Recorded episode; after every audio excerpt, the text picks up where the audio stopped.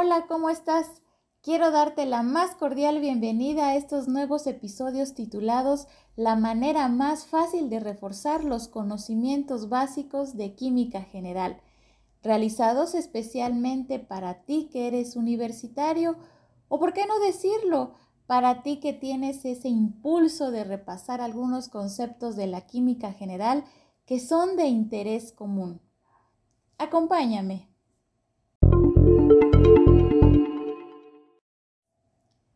En esta ocasión te traigo un tema que sin lugar a dudas a todos nos interesa, sobre todo porque de ello depende la vida humana. Y sí, me estoy refiriendo al estudio del comportamiento de los gases. Vamos a ver eh, a lo largo de toda esta transmisión cómo se han establecido esas leyes que nos han servido precisamente para entender cómo se comporta un gas ideal esto con la finalidad de que nosotros podamos entender cómo lo hace también un gas real.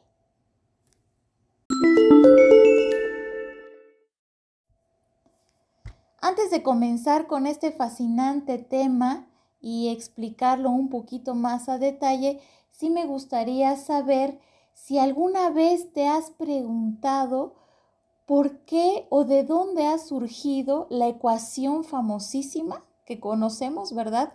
Como PB igual a NRT, que es la ecuación de los gases ideales.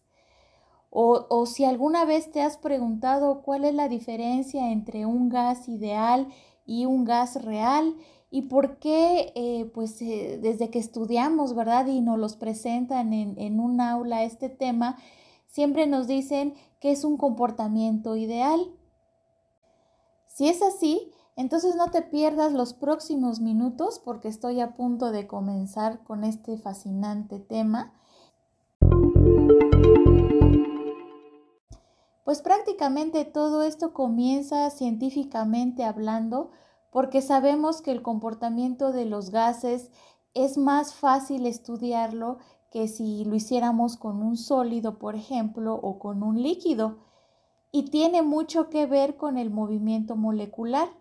En este caso en particular, cuando nos referimos a un gas, sabemos que ese movimiento es aleatorio y además las fuerzas de atracción son pequeñas, comparada obviamente, como ya les había mencionado, con el sólido y el líquido. Es por eso por lo que desde el siglo XVII más o menos, siglo XVIII, atrajo la atención de diversos científicos físicos y químicos para estudiar precisamente el comportamiento de los gases. Fíjate, para darte una idea, nosotros pues estamos rodeados de una atmósfera que es en forma de gas. Sabemos que esa atmósfera que nos rodea le llamamos aire.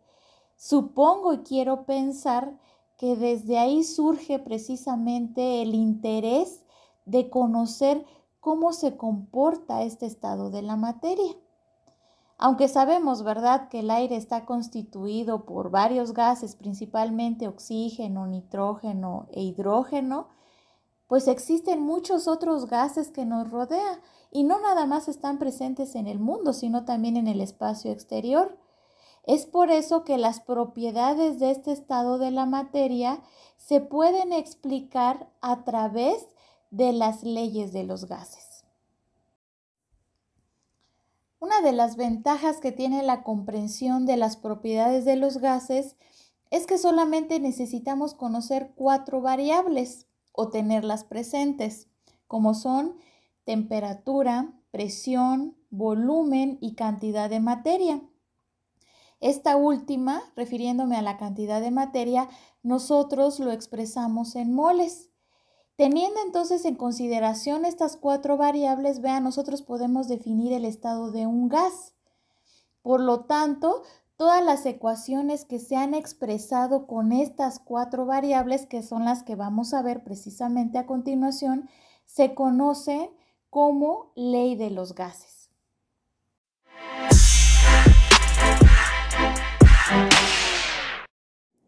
Pues vamos a abordar la primera ley que le llamamos la ley de Boyle. Todo esto comenzó prácticamente por ahí de los años de 1660, cuando un físico y químico británico llamado Robert Boyle realizó los primeros experimentos cuantitativos sobre el comportamiento de los gases. Él, cuando hizo sus experimentos, trabajó a temperatura constante y lo que observó fue que el volumen de una cantidad dada de gas disminuía cuando la presión aplicada aumentaba. Es decir, era un comportamiento inverso. Si el volumen disminuía, la presión aumentaba. O si la presión disminuía, el volumen aumentaba.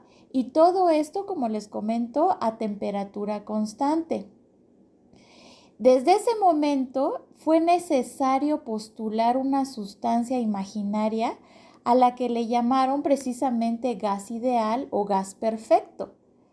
Aunque sabemos en la actualidad que el comportamiento de los gases reales sigue esta ley, la, la ley de Boyle, pero únicamente lo hacen cuando tenemos valores bajos de presión. Además de Boyle, Hubo también otro científico que se interesó en estudiar el comportamiento de los gases y fue el físico y botánico francés apellidado Mariot. Él con sus experimentos obtuvo los mismos resultados que lo hizo Boyle. Es por eso que en la actualidad se le conoce a esta ley como la ley de Boyle-Mariot. De hecho, a diario nos topamos con esta ley en nuestro organismo sin que nos demos cuenta y se hace a través del funcionamiento de los pulmones. Si nosotros recordamos un poquito lo que eh, expresó Boyle y Mariot en su momento, es que a una temperatura constante el volumen de un gas es inversamente proporcional a la presión. Nosotros sabemos entonces que los pulmones operan con un volumen de aire a una presión determinada. Sin embargo, esta va a variar dependiendo en dónde nos situemos, ya que no es lo mismo que estemos a nivel del mar o un poquito más arriba. Qué interesante, ¿verdad?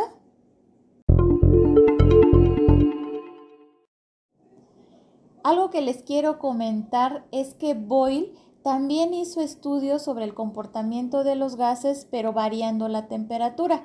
Sin embargo, ya no le continuó. Entonces, años más tarde, vino otro personaje llamado Joseph Louis Guy Lussac. Y digo años más tarde porque en este caso en particular fue en 1802. Si nosotros recordamos, la ley de Boyle se expresó en 1660. Y entonces Guy Lussac lo que hizo fue enunciar una ley que relacionaba ahora sí el volumen de un gas con su temperatura. Sin embargo, anterior a Guy Lussac, hubo otro investigador llamado Jacques Charles que también había realizado trabajos sobre el mismo tema. De hecho, la ley que les voy a explicar a continuación se conoce como ley de Charles Guy Lussac. Esta ley tiene prácticamente dos vertientes, la que dice que el volumen es proporcional a la temperatura o la presión es proporcional a la temperatura. Sin embargo, la temperatura a que alude esta ley es la que conocemos como la temperatura absoluta, la escala Kelvin. Existen muchos ejemplos cotidianos que podemos citar bajo esta ley, la ley de Charles Guy Lussac. Sin embargo, bueno, aquí les comento dos de ellos. Uno es el globo aerostático. Tal vez no todos hemos tenido la oportunidad de viajar en uno de ellos, pero sí hemos visto, aunque sea por imágenes, cómo funciona. Y si se dan cuenta, debajo del globo lleva un sistema de calentamiento. Lo que ocurre ahí es que necesitamos calentar el aire que está contenido en el globo para que aumente su volumen. Entonces ahí nosotros podemos ver esta ley porque el volumen es proporcional a la temperatura. Otro ejemplo que me quedé realmente sorprendida, bueno, sorprendida porque no lo había pensado en realidad como ejemplo, es cuando nosotros ponemos a hervir leche.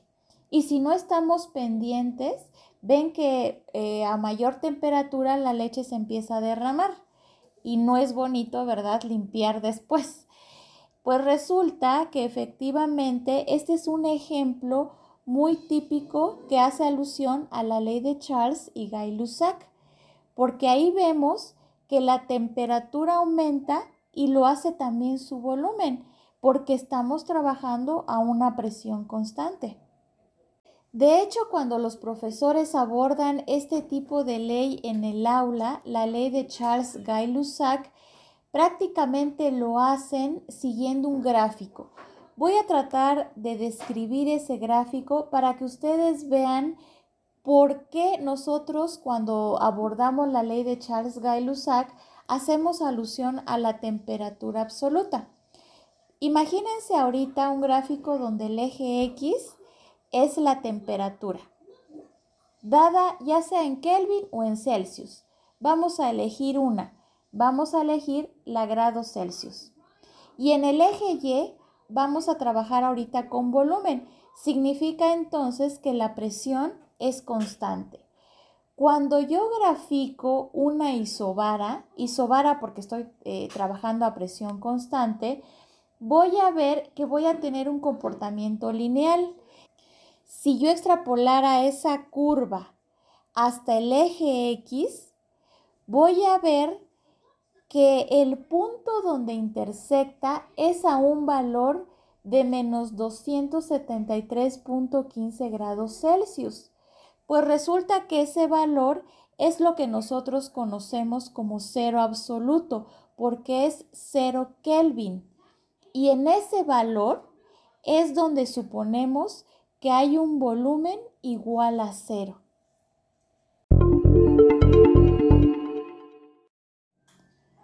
Otra ley importante establecida en 1811 por Avogadro Vean que no es tan alejada de la que propuso Guy Lussac en 1802, fue lo que conocemos como hipótesis de Avogadro.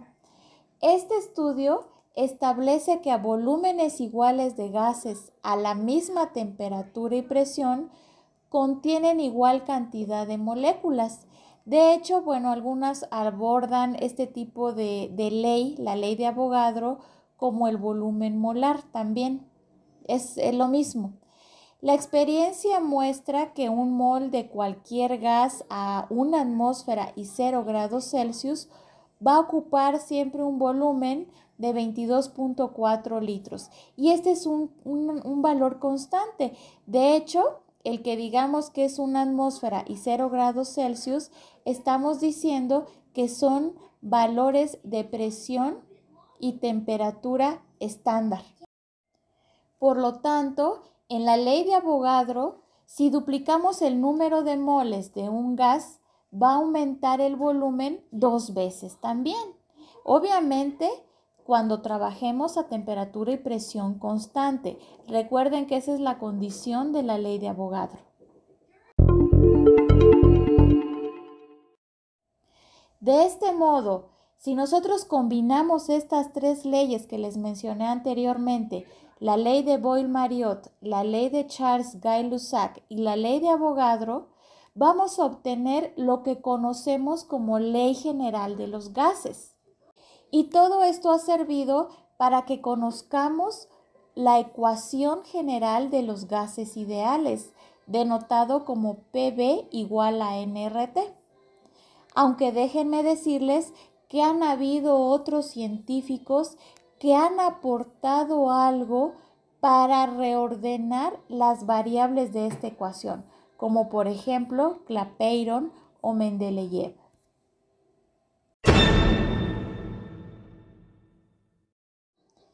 Y bueno, ya para concluir con este episodio, podemos decir que un gas ideal es un gas hipotético. ¿Por qué? porque ahí suponemos que las moléculas no tienen volumen y cuyo comportamiento en cuanto a presión, temperatura y volumen está descrito por la ecuación de los gases ideales. Qué bonito, ¿verdad?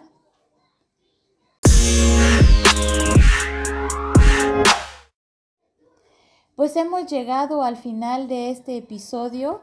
Agradezco a todos los involucrados en la realización de este podcast. a nuestro operador que nos ayudó en la cuestión de la música, a las fuentes bibliográficas consultadas para poderles dar información verídica y confiable, pero sobre todo a ustedes, querido público, muchas gracias. Espero haya sido de su agrado y si fue así, los espero en una próxima emisión del podcast titulado La manera más fácil de reforzar los conocimientos básicos de química general